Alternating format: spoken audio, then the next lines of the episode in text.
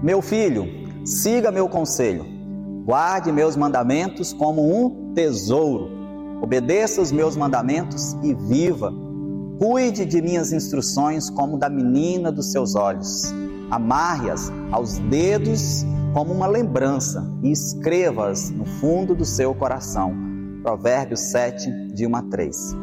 Capítulo 7 de Provérbios é direto em seu propósito. Siga o meu conselho.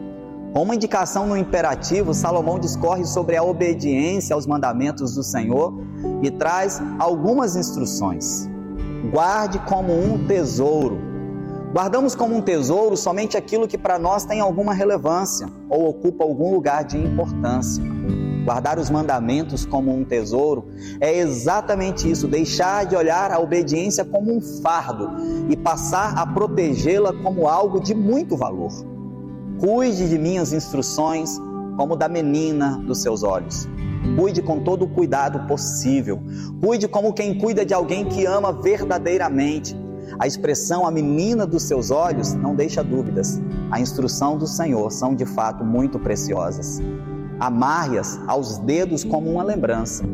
Mas afinal, se a obediência é como um tesouro e as instruções do Senhor são preciosas, por qual motivo existe a necessidade de amarrar uma fita para que nos lembremos de algo tão valioso?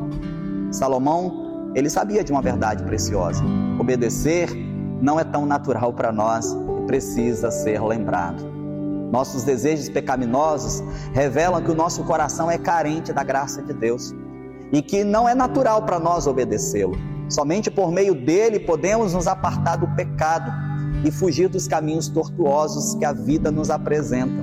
Nosso Deus sabia que os nossos desejos nos levariam para a morte e por isso ele nos orienta em Sua palavra. Lembre-se dos meus mandamentos, pois isso será vista e vida para você.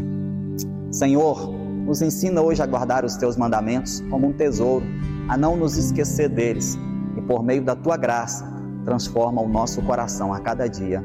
Amém.